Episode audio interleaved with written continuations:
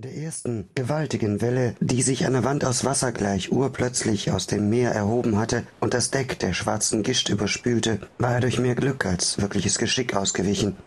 Die zweite, die unmittelbar darauf folgte, traf ihn dafür umso härter. Eine eisige Hand, die ihm warnungslos ins Gesicht klatschte und ihm die Luft nahm. André klammerte sich instinktiv mit beiden Händen am einzigen Mast des Seglers fest, rang würgend und hustend nach Luft und versuchte zugleich, sich das brennende Salzwasser aus den Augen zu blinzeln. Nichts von alledem war von sonderlichem Erfolg gekrönt. Er bekam immer noch kaum Luft. Das Deck des plumpen Seglers schien sich immer noch unter seinen Füßen zu bewegen, wie der Rücken einer bizarren, lebenden Kreatur, die mit aller Macht versuchte, ihren Reiter abzuschütteln, und in seinen Ohren war ein beständiges An- und Abschwellendes Dröhnen, in das sich jetzt auch noch ein Geräusch mischte, das sich fast wie ein schadenfrohes Lachen anhörte. Nein, korrigierte sich André in Gedanken, nicht fast. Es war ein Lachen und es war schadenfroh.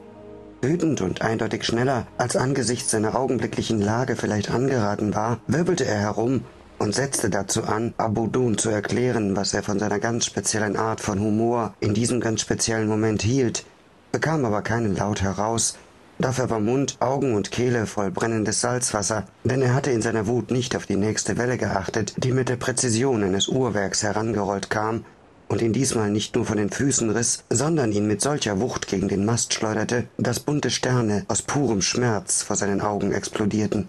Hilflos stürzte er auf das Deck, schlitterte, immer schneller werdend, auf die Reling und den dahinter lauernden Abgrund aus kochendem schwarzem Wasser und tosender Gischt los und griff verzweifelt halssuchend um sich.